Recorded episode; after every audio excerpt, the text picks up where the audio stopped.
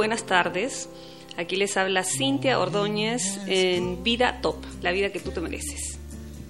Bueno, después de un descanso, que fue un descanso un poco prolongado, eh, no estuvimos al aire todo febrero, pero además también parte de marzo, debido a, unos cambios operativos que tenían que hacerse, así que ya está todo en orden. Eh, con mucho cariño los saludo, todas las personas que, que se están conectando en este momento, en, seguramente no solo aquí en Chile, sino también en Perú, en Ecuador, Estados Unidos, personas que se conectan y nos escuchan. A todos un gran abrazo, un gran saludo. Qué rico estar nuevamente aquí, en este espacio. Eh, a mí la verdad el, el, espacio de la radio me encanta porque podemos conversar, podemos comunicar y, y, y conectarnos a través de estos hilos mágicos. Y mm, bueno, así que ustedes me ven aquí eh, con, con, una invitada, yo se las voy a presentar.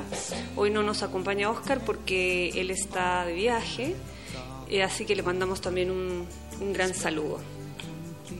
Hoy día vamos a hablar sobre educación, eh, que yo creo que es un, es un tema que mm, es, es interesante abordar, es interesante abordar porque hablamos de, en este caso, de, de, la educación más, la educación inicial, de la básica, de, de este ser humano que recién llega a este mundo y parte eh, entendiendo cómo funciona esto de, de, de aprender, esto de conocer de la vida, esto de explorar. Así que para eso tenemos hoy día en esta nueva forma de enseñar y, educar a una gran invitada. Ella es María Mercedes Herrera. María Mercedes, ¿cómo estás? Muy bien, muchas gracias, Cintia. Bienvenida. Muchas gracias por tu invitación. Un placer tenerte aquí. Yo quiero comentarles un poco acerca de, de María Mercedes. Ella es educadora de párvulos, licenciada en educación y magíster en investigación evaluativa. Pero Mercedes además de inicialmente ¿no? eh, des desempeñarse como educadora, también eh, ejerció en distintos cargos en la JUNJI, en la Junta Nacional de Jardines Infantiles. Y desde el año 1997 ella viene realizando, eh, está más inmersa en esta pedagogía que es la pedagogía Reyo Emilia, de la cual vamos a hablar ahora, eh, y ella ha sido nombrada representante por la Red Solare de Latinoamérica, Reggio Emilia Children, en Italia, que es donde nace esta propuesta pedagógica. Ella ha sido nombrada representante aquí en Chile, así que vamos a conversar con ella acerca de, de la educación, acerca de estos primeros pasos eh, que dan los niños en su, en su educación, en su enseñanza, ¿cierto? sí. Bueno, así que bienvenida nuevamente Mercedes y lo que lo que me gustaría es que como no todos hemos escuchado de esta propuesta educativa, Reyo Emilia, uh -huh. que tú nos comentaras de qué se trata. A ver, eh, eh, eh, tiene varios varios ingredientes esta pedagogía y mm, fundamental, yo diría que un punto de partida es eh, cómo eh, en esta pedagogía se, se, observa o se tiene una imagen de niños y de niñas. Eh, porque muchas, tradicionalmente, ¿no es cierto?, uno ha entendido que, que los niños son como esponjitas, como que absorben, absorben todo lo que hay en el ambiente. pero la, esta pedagogía más inspirada y tomando teorías de las neurociencias especialmente, en los últimos años plantea que eh, si bien los niños eh, exploran el mundo, descubren el mundo, se interesan por, eh, por aprender del mundo y de investigar y de conocer el máximo posible, ellos vienen también muy cargados de potencialidades. Entonces no podemos hablar de niños como vacíos, ¿no? Que, que absorben solamente, sino que son niños que tienen potencialidades y que eh, interactuando con el, con el mundo que los rodea, esas potencialidades se despliegan. Entonces, por eso es que para, para la pedagogía de Reyo Emilia, eh, los niños son tremendamente capaces de aprender, de investigar, de crear, de, mm, eh, de sensibilizarse frente a, lo que el mundo lo, rodea y, y, que muchas veces los adultos no percibimos o que los adultos pasamos como o damos por sabido, por así decirlo. ¿no? Entonces, eh, los niños de alguna manera, los adultos nos ayudan como a despertar, ¿no? Eh, y seguir despertando frente a lo que ellos nos, nos proponen, nos hacen ver. Bien, ¿y cómo, cómo nace esta propuesta? ¿De dónde nace? Cuéntanos un poco la historia, porque, bueno, Reyo Emilia ¿no? es una zona ubicada en Italia, al norte creo, ¿no? Al norte de Italia. Sí. Y es ahí donde se gesta esta, esta pedagogía. No sé si nos puedes contar un poco acerca de esa. Bueno, eh, esta pedagogía ha tenido, eh, tiene ya bastantes años de evolución, de, de, de, afianzamiento, de afianzarse también, ¿no? Eh, nació después de la Segunda Guerra Mundial como porque ellos quedaron como en esa zona, en Reggio Emilia, quedaron, quedó muy devastado todo por, eh, por la guerra y entonces también muy impactados y muy deseosos de, ofrecer a las nuevas generaciones un mundo distinto. Qué eh, tremendo, debe ser, o sea, después de, pasar por una por una guerra, eh, además uno se pone a pensar qué hace con estos niños ahora, ¿cómo hacemos para que ellos no pasen por lo mismo? Exactamente, eh, de alguna manera yo diría, yo interpreto, ¿no? que ellos nacen para instalar una cultura de la paz que hoy día podríamos leer como una cultura de la paz. ¿no? Entonces, eh, eh, claro, en, en, esa circunstancia muchas mujeres quedaron solas, perdieron a sus maridos, a sus hijos varones mayores, entonces quedaron a cargo de recuperarse como persona, de recuperar su ciudad y de ofrecer algo nuevo y distinto a los niños que, que pequeños, ¿no? Y que iban a venir. Por supuesto. Entonces, eh, ahí em, se organizaron, eh, fue una, primero fue una, una comunidad fundamentalmente de mujeres eh, que formaron una cooperativa. En esa zona son muy, la, la organización cooperativa es muy tradicional. Y contaron en ese momento con el apoyo de un pedagogo y periodista a la vez, eh, que se llamaba Loris Malaguzzi. Entonces con él inician este proyecto educativo que después eh, con el tiempo fue reconocido por, la, por el municipio de Reggio Emilia y el municipio de Reggio Emilia eh, encuentra que es un, un, proyecto a replicar y lo va instalando en, en sus escuelas municipales. O sea, con esta fuerza con esta esperanza también de cada una de las mujeres que estaban en esta zona, nace y se gesta esta educación, esta pedagogía, apoyadas por eh, Loris. Eh, en ese momento por Loris Malaguzzi, que a, su vez era un, dicen, una persona tremendamente inquieta en lo intelectual, entonces tenía muchas conexiones con... Eh, Bruno Chiari, por ejemplo, que era un gran eh, literato, otros pedagogos eh, que estaban también tratando de pensar una nueva eh, pedagogía para el mundo que se venía. Entonces, él tenía una red muy interesante, de pertenecía a una red muy interesante de intelectuales en ese momento. Entonces, él y esa red, de alguna manera, fueron armando esta, esta, este proyecto, claro. Bueno, dicen que después de, de la tormenta y muchas veces después de estas debacles o de estas situaciones dolorosas, también renacemos hacia algo, algo mejor, hacia algo, mejor. Sí. Em, Mercedes, cuéntanos qué, qué recursos de aprendizaje utiliza esta pedagogía como para ir entendiendo un poco más, eh, porque creo que está súper como orientada, obviamente, a, este, a este espacio en el que el niño también se despliega naturalmente, más allá de darle un esquema por el cual tiene que transitar. Exacto. Entonces, eh, ¿cuáles son esos recursos que utilizan? Mira, fundamentalmente eh, se dice, eh, y, estamos, quienes adherimos a esta pedagogía, estamos convencidos que el ambiente es fundamental, el ambiente educativo.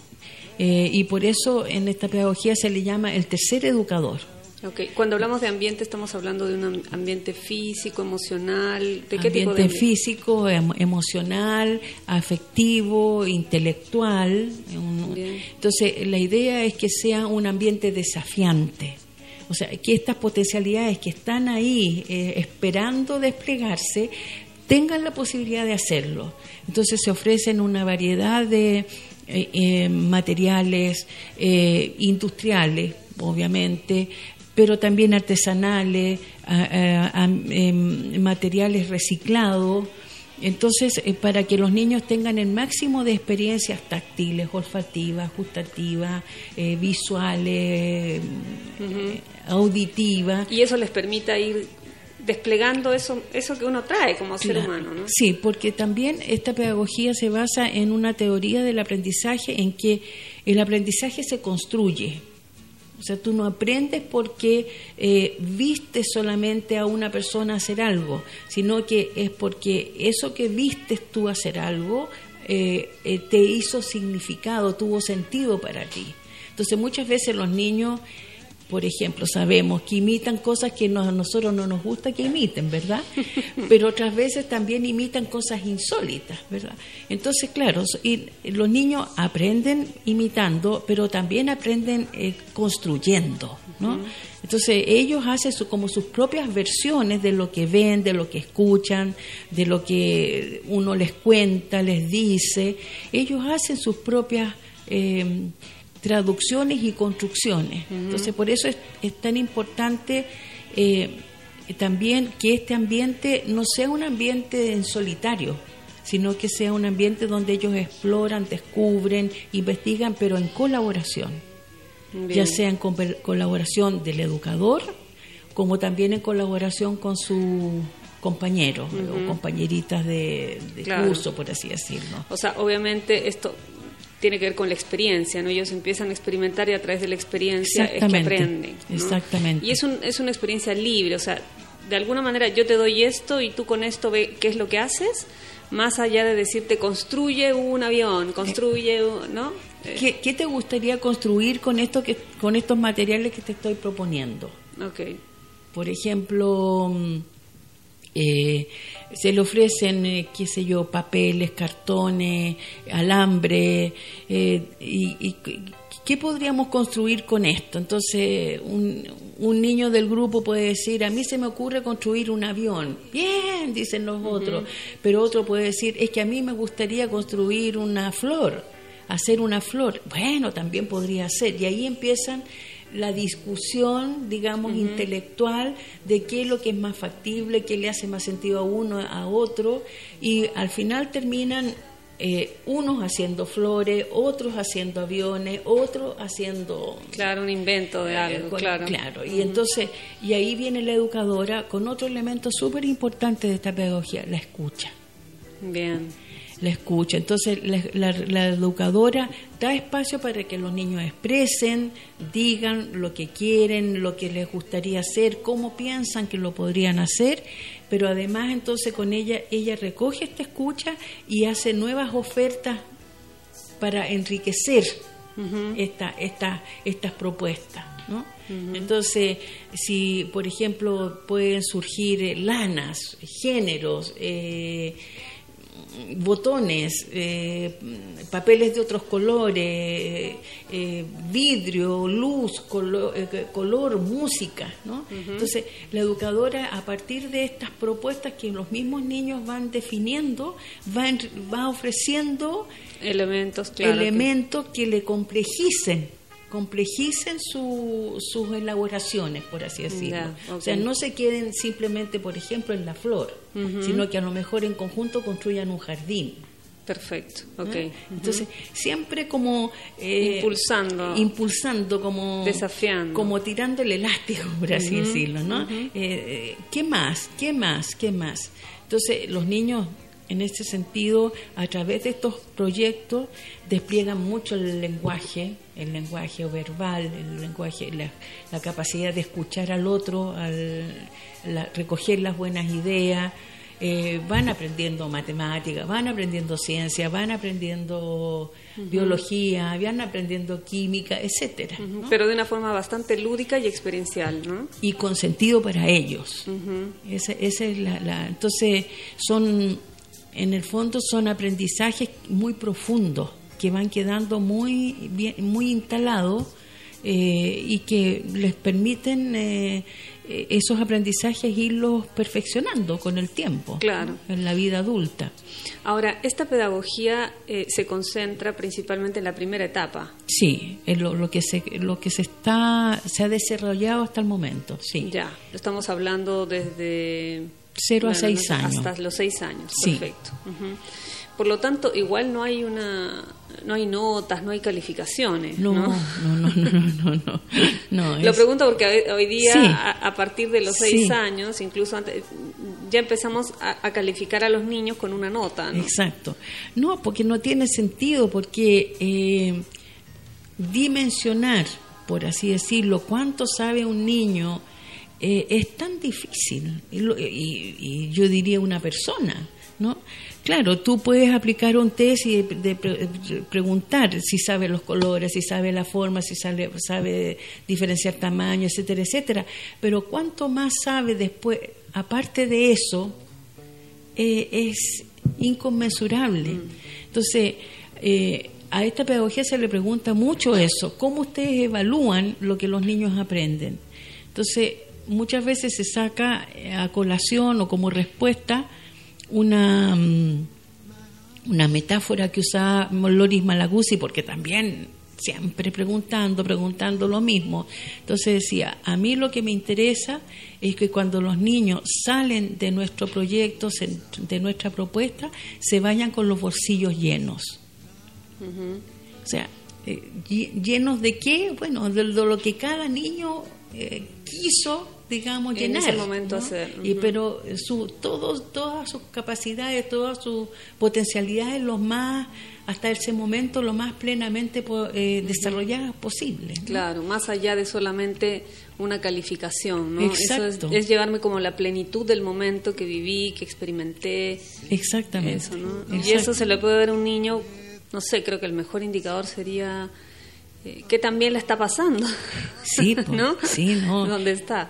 Y, lo que ellos también hacen como ocupan como estrategia pedagógica es documentar.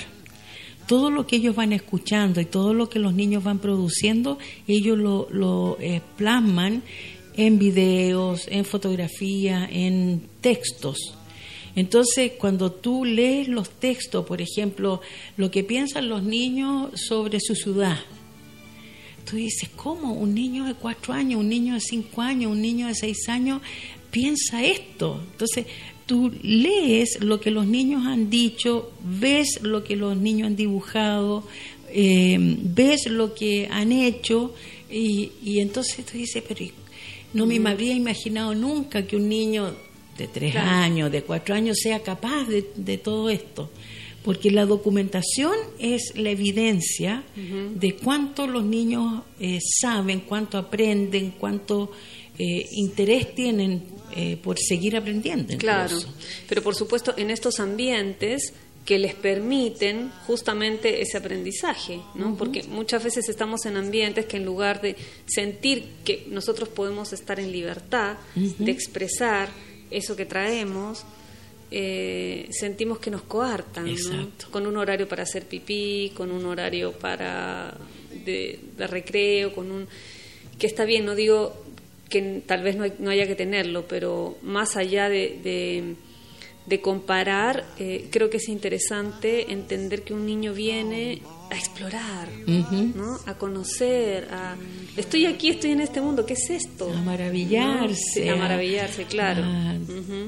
Y ese espacio yo creo que sí se ha perdido un poquito en la, en la educación tradicional. ¿no? ¿Qué crees tú? No, totalmente, totalmente. Además tú has estado, de hecho, muy involucrada en, en la Junji. ¿Cómo, ¿Cómo viviste tú esa etapa? Bueno, eh, en realidad mi formación eh, profesional eh, inicial, digamos, fue fue muy en esta línea, por eso yo creo que muy tradicional. No, no, no, no, no, muy como en la línea malaguciana, ah, ya, en que nosotros se nos decía hagan que los niños sean felices en el fondo, ¿no? Eh, porque eh, si ustedes los respetan, los, eh, los, niños van a aprender a respetar. Escúchenlos porque los niños van a aprender a escuchar. Háblenles porque los niños van a aprender a hablar. O sea, era un poco muy en esa línea, muy liber, de muy de, juego. nuestro lema era el juego es una vía de aprendizaje. Pero eso fue a propósito tú del digamos, de, de, los académicos que tuviste, de la universidad donde estudiaste, ya. Eso fue como la orientación inicial de la educación parvularia nuestra. Después, con el tiempo, fue ahí ya acercándose y aproximándose más al estilo de la educación básica. Entonces, había mucha crítica en ese tiempo hacia las educadoras, que las educadoras lo único que le enseñan a los niños es jugar entonces, es que los niños necesitan aprender las vocales, que los niños necesitan aprender los números, que no puede ser que los niños no sepan manejar un cuaderno, que no puede ser que los entonces empezó la de alguna manera la escolarización. Claro. Y ahí la escolarización ya se fue a extremos infinitos, diría yo. Sí, total. Pero y qué interesante lo que estás comentando, porque en realidad a propósito de un juicio, de que en realidad las maestras lo que estaban haciendo era enseñar a jugar, entonces como que jugar fuera mirado en menos, o fuera muy poco, entonces, ¿sabes qué? No, lo que hay que hacer es meter información. así, lo, así lo estoy entendiendo. Así, así, exactamente, exactamente. Claro, y entonces en ese tiempo, obviamente, yo te estoy hablando de muchos años atrás, eh, eh, en ese tiempo, claro, los libros, por ejemplo, para los niños no eran de libre acceso como hoy día. Claro. Eh, un niño, los niños no tenían acceso a un supermercado donde leían leche, leían harina, leían pan hoy día el, mundo de los niños es muy letrado. Entonces, claro, nadie se asusta con que los niños sepan leer letras en la calle, por ejemplo. O leer palabras o, saber manejarse con un texto. Claro, en ese tiempo no, era, eran, eran muy escasos los, los materiales educativos, por así decirlo. Entonces, claro, eh, hubo mucha crítica de parte de la escuela tradicional y ahí las educadoras enganchamos y dijimos, bueno, ok, entonces ya, empecemos en kinder a enseñar eh, eh, las letras, enseñemos a los números. Eh, y esto se ha ido, a mi modo de ver, al extremo. Claro. Ah, hoy día eh, uno ve en, muchos jardines infantiles que la hora del lenguaje, la hora de la matemática, la hora de la ciencia, y si no hay tiempo para el juego, no lo hay. Claro, se ha convertido lo otro en, lo más importante, ¿no? introducir información ha ocupado como el... Y los exámenes de admisión, que en ese tiempo, es decir, ¿cómo voy a someter a un niño de 5 años a un examen de admisión. Pero sin embargo hoy día nadie se asusta, nadie se abisma y encuentra que es lo más normal que le apliquen a un niño de 5 años un examen de admisión absolutamente arbitrario, eh, absolutamente alejado de lo que él puede saber, lo que puede conocer, lo que...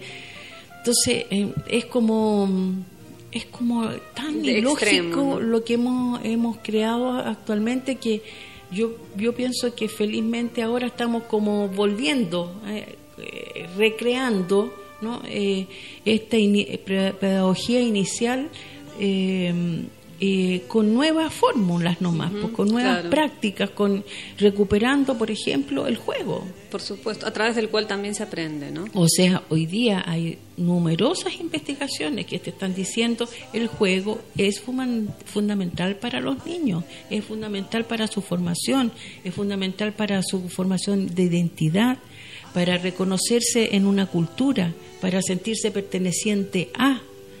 Entonces, no solamente en el plano intelectual, sino que también en el plano emocional, en el plano social y cultural.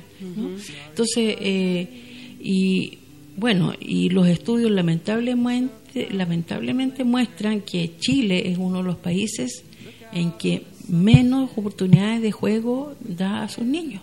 Wow. Qué triste. ¿eh? Triste, muy triste, porque Ahora, bueno saberlo, porque si no lo sabemos, no lo vemos, y si no lo vemos, no podemos cambiarlo. Exactamente, porque el espacio de, de los hogares se ha reducido, ¿verdad? Entonces, eh, muchos, muchos hogares no cuentan con un patio, un antejardín, ya. La calle se ha vuelto peligrosa, la plaza se ha vuelto peligrosa. Entonces, ¿qué nos queda? La escuela que la escuela tiene espacios reducidos porque hay que construir muchas aulas. Entonces, al final los niños no tienen espacios de juego. Claro, y el juego además es la esencia natural de un niño. Es, como naturaleza, es, como tu... Es la esencia, es movimiento. El niño tiene que moverse. Incluso algunos hablan, van más allá y dicen que la esencia es ser humano. Porque por algo el ser humano necesita del carnaval, necesita de la fiesta, necesita del festival de viña, porque tú, tú, ves, pues si al final el festival de viña, si uno lo observa más eh, en su profundidad, es un juego, ¿no? Esto de crear el monstruo de viña, es todo, es todo entrar en un juego, ¿no? Entonces, eh, quiere decir eso también que los, los seres humanos eh, tratamos ah, de adultos de recuperar esos espacios perdidos que de juego. Por supuesto. Y nos pasa, nos pasa, me, me, pasó mucho en, en, un proyecto que yo, que, en, que me tocó coordinar, en que eh, para nosotros, en ese proyecto el juego era súper respetado y, y pedíamos eh, que las madres participaran libremente, se quedaran con sus hijos. Y era increíble cómo las mamás enganchaban con los juegos de sus hijos. Porque claro, en el, en el hogar preocupada de que lavar, de que planchar, de que esto, de la cosa doméstica, no se daban espacio para jugar con sus niños. Pero en cambio en estos en este programa sí se tenían el permiso y lo aprovechaban. Qué rico, ¿no? Rico. Tal vez es una buena idea poner también en la agenda en algún momento una, no sé, dos horas, una tarde, qué sé yo, volcados solamente al juego, ¿no? Sin Con duda, nuestros hijos. Sin duda. bueno, entonces en todo este, en todo este caminar, en toda esta, tal vez eh, este intento de, de mejorar, de eh, que no, no, sé si es mejorar, pero en este intento de querer introducir esta información a los niños, de por qué no van aprendiendo más rápido, como que nos fuimos al extremo, ¿no? Exacto. Y, y terminó siendo el estándar. El estándar. terminó siendo la exigencia. Y que hoy día, si no cumples con determinadas mm. características, pues entonces no eres eh, válido para ingresar, digamos. Exacto. Y eso también es tremendamente, mm, digo, no sé, muy bajoneador para el niño, ¿no? Porque el niño también ve que participa como de muchas eh, presentaciones y al final dice, bueno, ¿y dónde me voy a quedar? ¿no? Claro. Entonces hay una carga emocional muy dura mm. para los padres, por supuesto, porque todos nos vemos en eso, y también para los niños. Entonces la idea es empezar como a recuperar estos espacios. Sí, sí. Bueno, estamos aquí en Vida Top conversando con María Mercedes Herrera. Ella es educadora de párvulos y está aquí porque ella es la representante de la Red Solar en Chile de la pedagogía Reggio Emilia. Tengo de hecho una amiga que se está yendo a vivir a, Italia, a Emilia Romana. Ah, así que fue donde nació. la zona. sí, donde nació la la pedagogía, así que está feliz, fascinada porque sus hijos van de todas maneras ahí. Y tú tienes que ir a visitarla entonces. Bueno, y, ella escuchó nuestro programa, ah, nuestro programa el, que hicimos en Radio Universidad de Chile. Qué bien. Así que le mando un saludo a, Ale. Qué bien. Sí. Eh, yo te quería hacer una pregunta, porque dentro de lo que estuve investigando de esta pedagogía, además es muy importante también el ambiente físico, ¿no? Porque mm. es como tener dispuesto un, mm. tener dispuesto una gama de posibilidades, de, de, espacios de aprendizaje, pero pero siempre al medio eh, este espacio como de unión. ¿no? ¿no? sé si, si nos puedes explicar un poquito más acerca de eso. Sí, es, un concepto bien interesante. Eh, em, en la cultura en general de, de, de Reggio Emilia y de los italianos, quizás, eh, la, la, la, figura de la plaza es muy importante porque es un punto de unión, de reunión, de conversación, de intercambio, de, de reconocerse como, como miembros de una ciudad, de un pueblo, ¿no? Eh, también yo, yo creo que los españoles yo veo mucho ese, ese eh, interés por la plaza, ese amor por la plaza. Bueno, entonces los jardines infantiles, estos jardines infantiles tienen esa estructura instalada. Entonces, en, eh, un gran espacio, cuentan con un gran espacio, espacio cubierto, eh, donde hay una, una especie de almacén, hay eh, juegos para, para ejercitación motriz gruesa, pelotas grandes, colchonetas, bueno, en fin, hay una serie de propuestas eh, y en torno a esta plaza es donde se ubican las salas. Entonces los niños circulan como muy libremente entre la sala y la plaza. Eh, si un niño terminó de hacer su investigación o terminó de hacer su experiencia o se cansó, se puede ir a la plaza libremente a hacer otra otra cosa, hacer una pausa, ¿no? Entonces eh, hay una conexión muy eh, eh, intensa, por así decirlo, visual, visual y, espacial entre la sala y la y la plaza y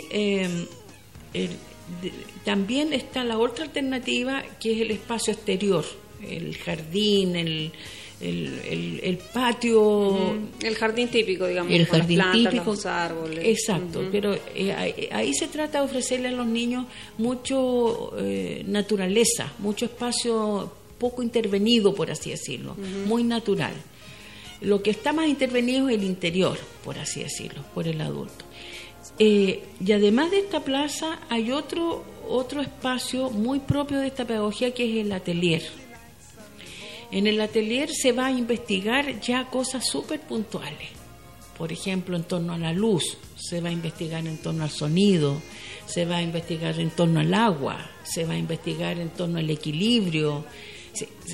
grupitos muy pequeños, guiados de, niños, cinco, cuatro niños, eh, eh, coordinados o dirigidos por una atelierista. Una, entonces ellos investigan ahí investigan distintas maneras de, de conocer el, Qué exquisito. Que yo, yo, te escucho y me hubiera encantado haberme educado así, porque de verdad que no, yo pasé por una educación súper rígida, entonces ah, eh, la tradicional, digamos. ¿no? Entonces hoy día me pongo a pensar cómo ir introduciendo esto, estas propuestas educativas, está también Waldorf, está también Montessori, que son pues. más amables, más amigables y esta yo la encuentro maravillosa, ¿no? Porque es como, ya vamos al atelier y ahí es como, wow, vamos a descubrir sobre el mundo, ¿no? Claro. Eh, claro, por ejemplo, en, por darte un, porque a veces yo me pongo muy teórica, pero el, el, por ejemplo en el atelier eh, unos niños desarrollaron un proyecto sobre los sonidos de su ciudad. Entonces fueron mm. con el atelierista, fueron a, reconocer y, a grabar sonidos de la ciudad. Grabaron sonidos de las bicicletas, de las campanillas de las bicicletas, conversaciones de las personas, los pasos, cómo suenan los, sonaban los pasos por los pasillos del, del, de los portales, las palomas, el vuelo de las palomas, las campanas de la iglesia. Entonces fueron grabando, grabando, grabando y eh, terminaron, eh, eh, bueno, luego dibujaron dónde se ubicaban estos sonidos, en qué parte, las palomas en la plaza, la campana, bueno, en fin. Y por último terminaron componiendo música a partir de estos sonidos que habían recogido. Entonces, tú dices, ¿cómo niño de cinco años componiendo una pieza musical con sonidos tan cotidianos como son los que escuchan en su ciudad? Claro, y en este espacio colaborativo, porque cada uno aporta con algo. Entonces, eso se hace en el atelier. Ay, qué exquisito, maravilloso, maravilloso.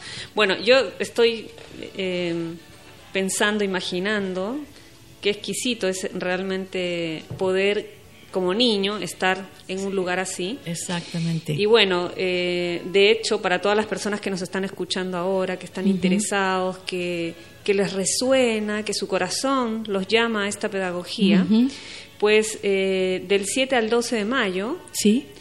Eh, ustedes van a tener un, un, grupo de estudio, ¿cierto? Un grupo de estudio. En Reggio Emilia. En Reggio Emilia, así es. Y bueno, no tengo acá el correo, pero tú nos lo puedes dar para cualquier contacto, personas que estén interesadas, a lo mejor están pensando en abrir un jardín infantil, están pensando en introducir nuevos cambios en su forma de, llevar estos, estos espacios de, cuidado de los niños, o a lo mejor es un jardín tradicional que quiere ir innovando en esto y se ha dado cuenta que puede ir introduciendo eh, una nueva forma de enseñar y de educar. Exactamente. Pues pueden comunicarse, no sé si tú nos puedes dar el correo eh, tengo, tenemos una página www.redsolarechile.cl. Perfecto. Y ahí eh, pinchan contacto y me hacen todas las preguntas que está publicado la, la convocatoria ahí en esa página. Ok. Grupo de estudio para Latinoamérica, Asia, Reggio Emilia, Italia.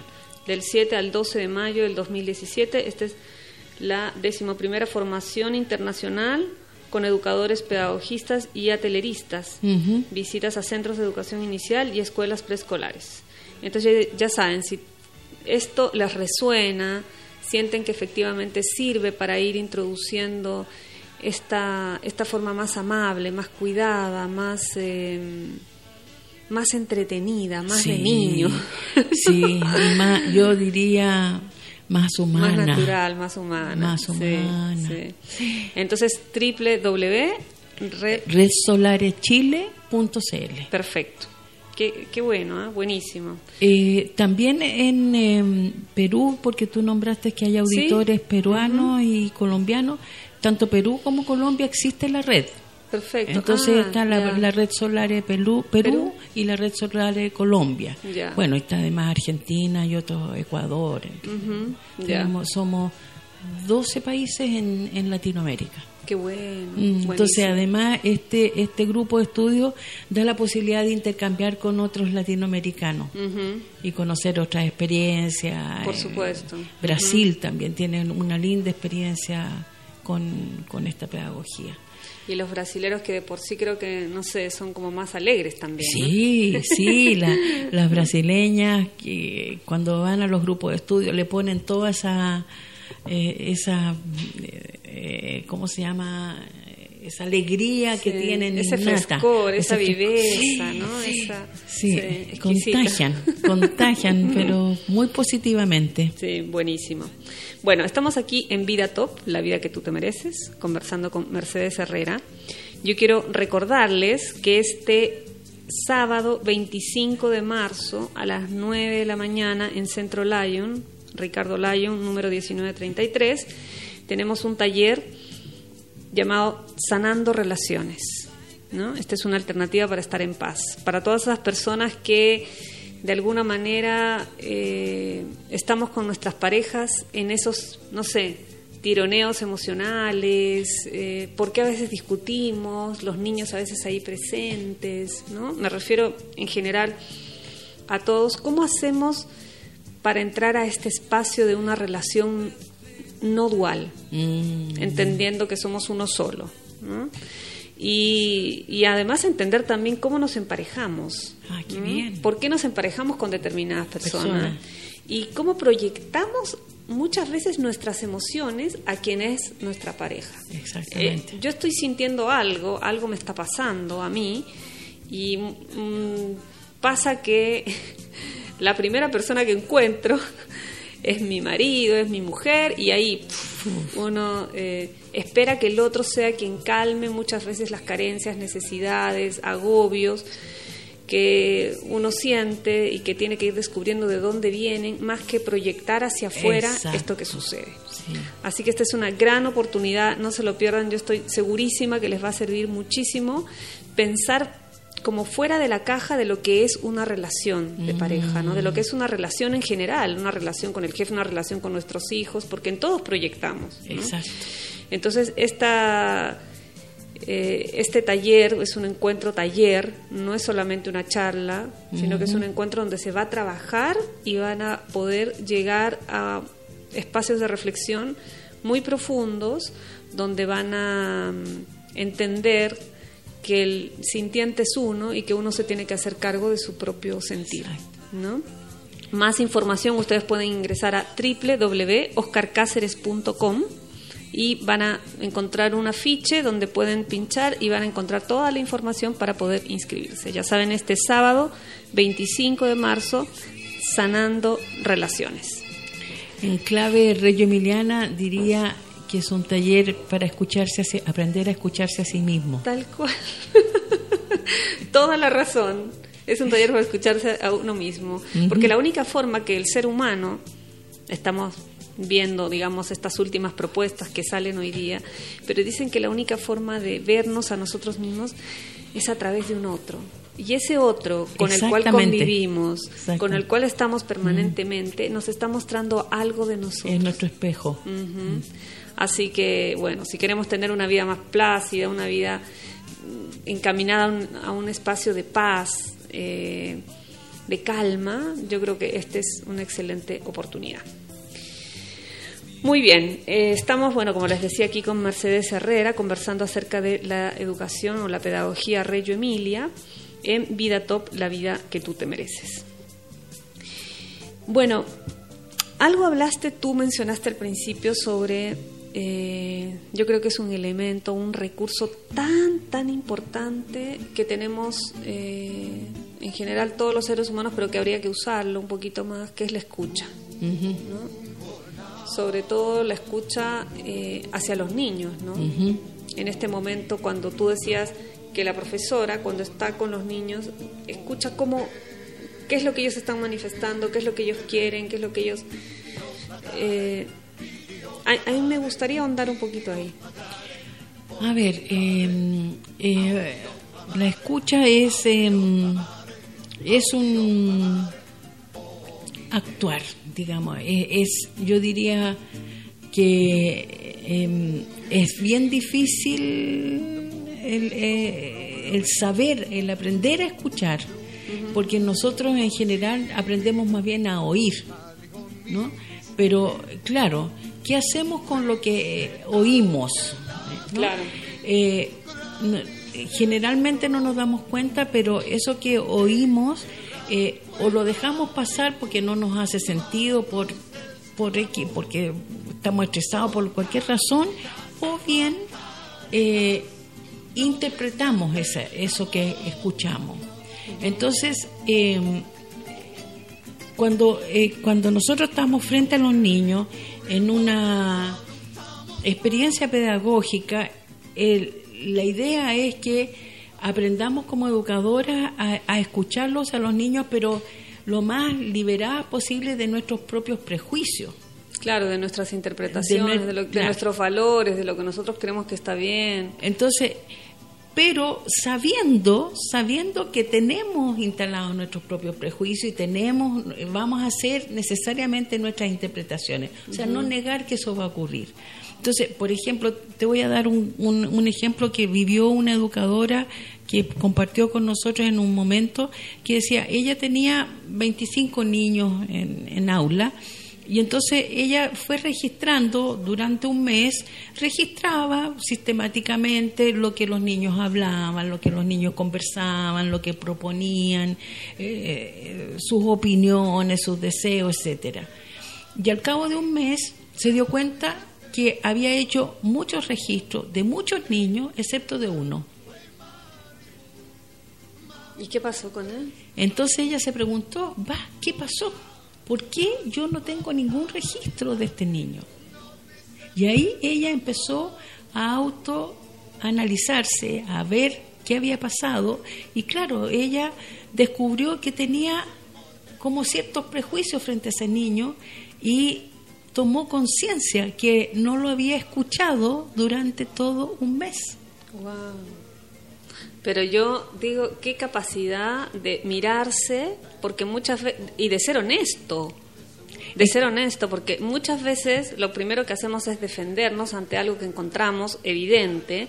Y no, no, no, pero qué, qué lindo esto que, que, sucedió aquí en este espacio de si me doy cuenta de eso y me exploro y me miro y no estoy actuando en, no sé, en concordancia como esto debería ser, eh, bueno, capaz soy yo la que tengo que cambiar y no el niño. Claro.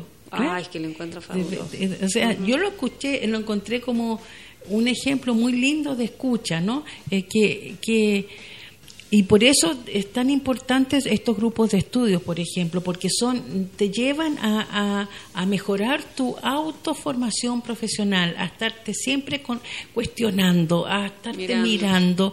a estar reflexionando sobre lo que haces, sobre lo que no haces, sobre cómo lo haces, ¿no? Entonces, eh, por eso es que eh, la escucha eh, es, es, una práctica que uno no debería abandonar nunca porque siempre, siempre va a tener eh, ciertas dificultades para llegar a una escucha profunda.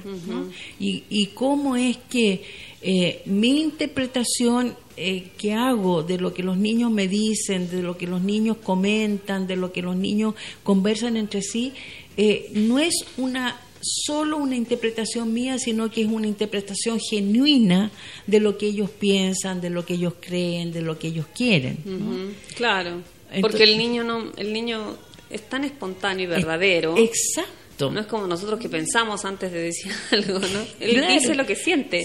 Está súper ligado su, su lenguaje con el sentir. Y además que a los niños no les cuesta nada decir, ah, me equivoqué.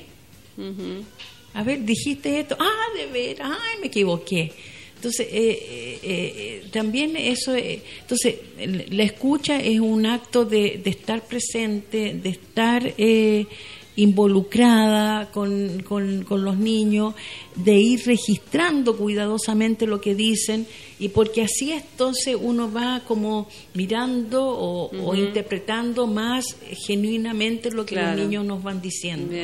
Además respetar el ritmo del niño también, ¿no? Porque a veces uno tiene una currícula que tiene que mm. cumplir o una planificación de ese día, entonces nos olvidamos siquiera de voltear y mirar cuando nos están hablando. O sea, el niño nos habla y nosotros ni siquiera lo estamos mirando.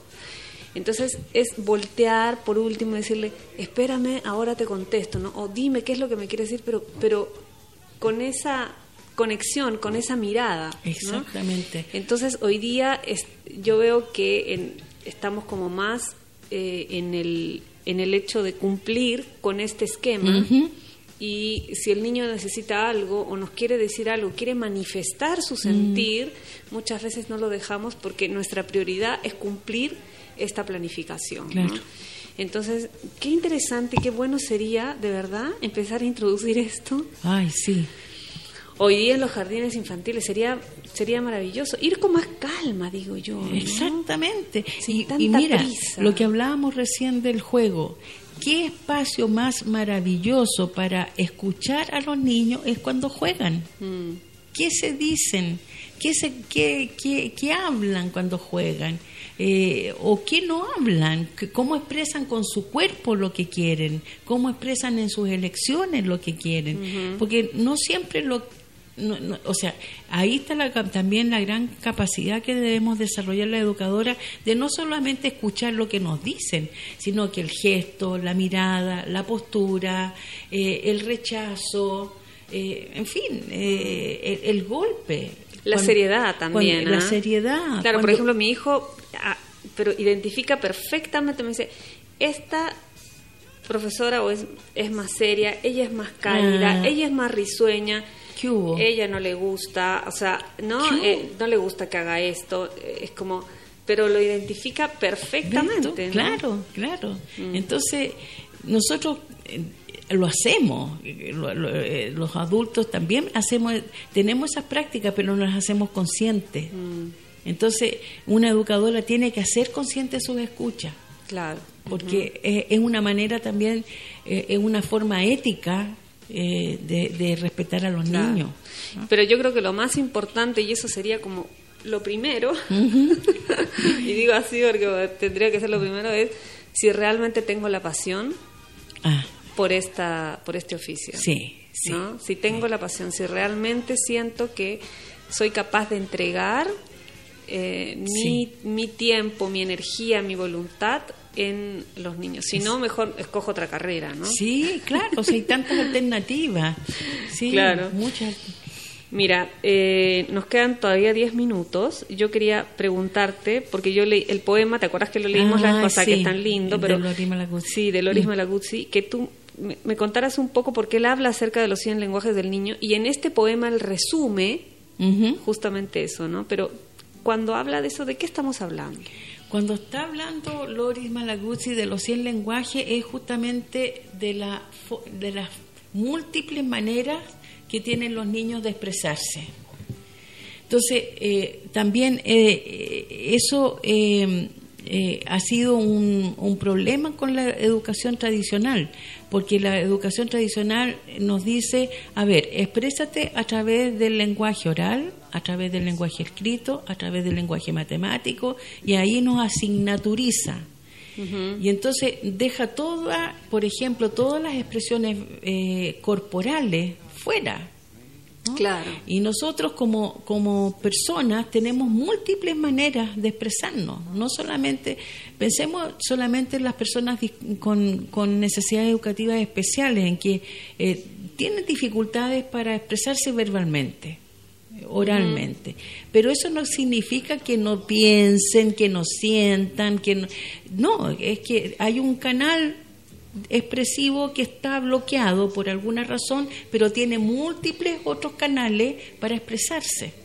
Entonces, eh, eh, Lori Malaguzzi le reclama a la educación tradicional es que no le dejan a los niños expresarse con sus 100 lenguajes, metafóricamente hablando, porque son muchos, el, grafismo, la, escultura, eh, la pintura, la danza, la expresión corporal, em, la fotografía. Cuando los niños tú les pasas una cámara fotográfica, ¿qué eligen al fotografiar? ¿Cómo fotografían?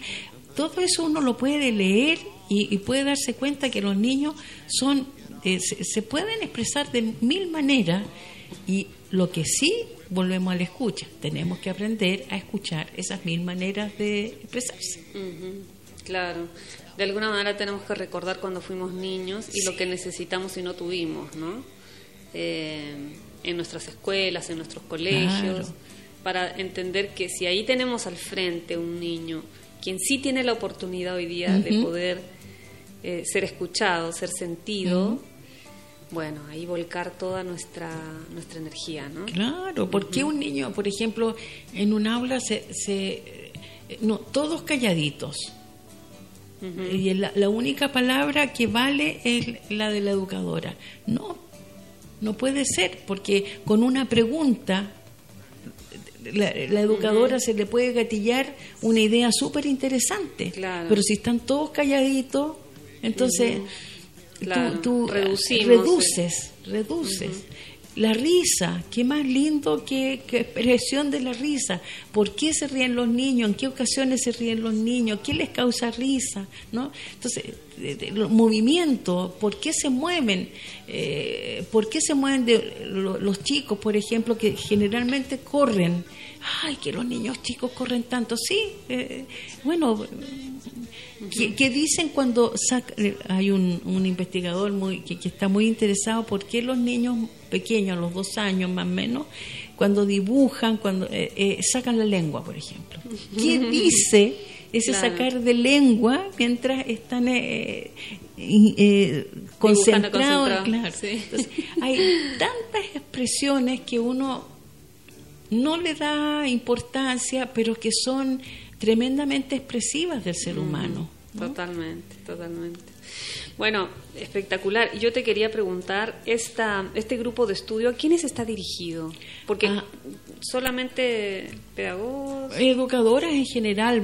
Eh, también eh, eh, yo he visto, he tenido la experiencia de que van padres, padres y madres que les gusta entender más, interiorizar. Que a lo mejor quieren hacer homeschooling en su casa. o, que eh, eh, entender un poco más cómo se desarrolla, cómo, lo, cómo es la oferta educativa y programática que ofrece su, el centro educativo donde tiene a sus niños. Entonces, eh, abierto a psicólogos, arquitectos. Me encantaría que los arquitectos pudieran ver los diseños de esas escuelas, eh, que hay de todo, porque hay escuelas bien antiguas, eh, refaccionadas, eh, reacondicionadas, pero hay unas modernísimas con unas propuestas preciosas.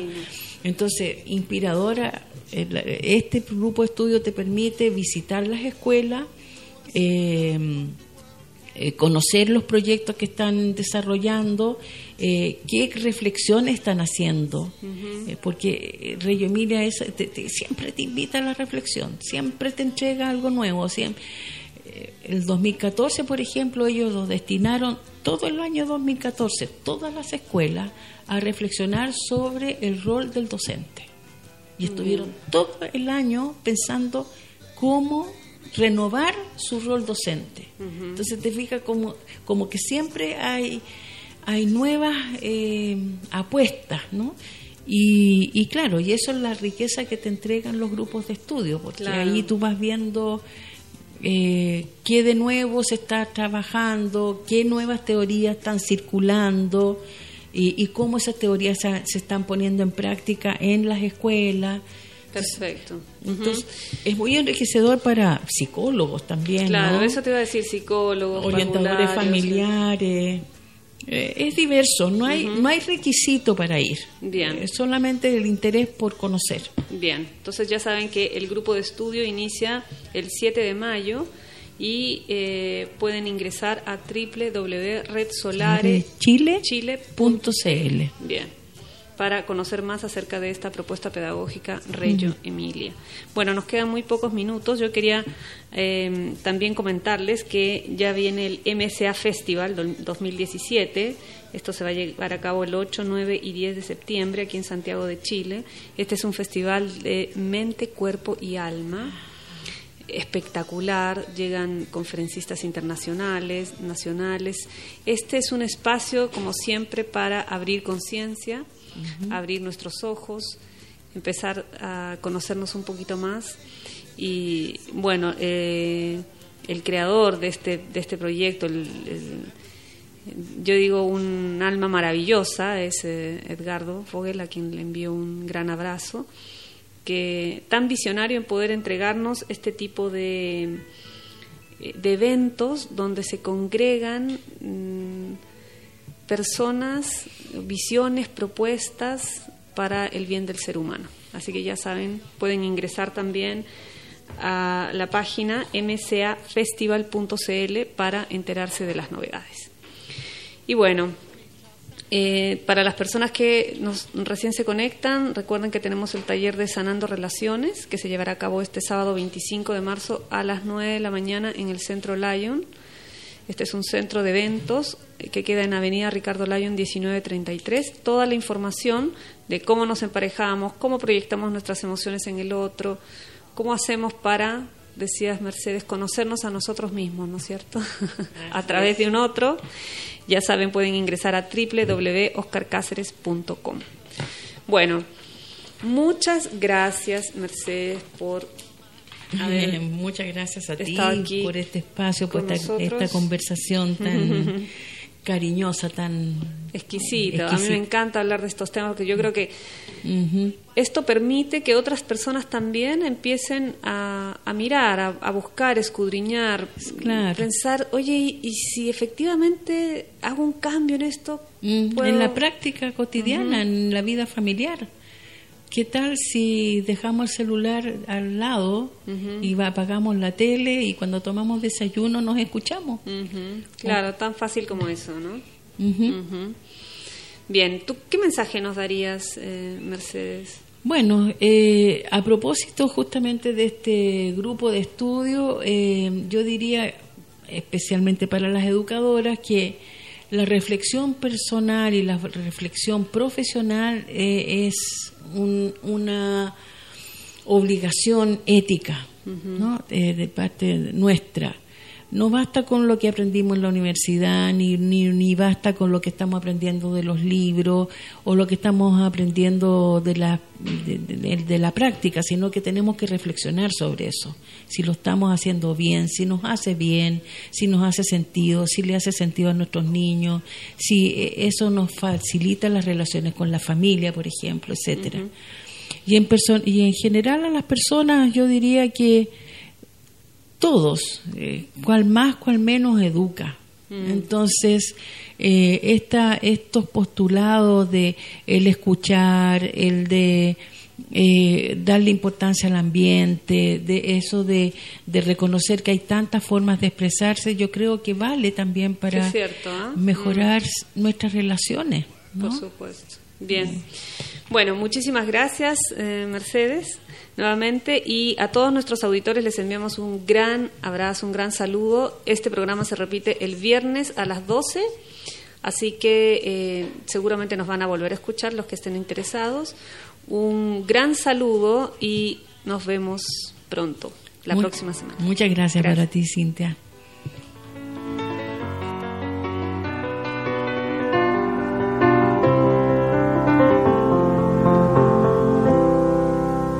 More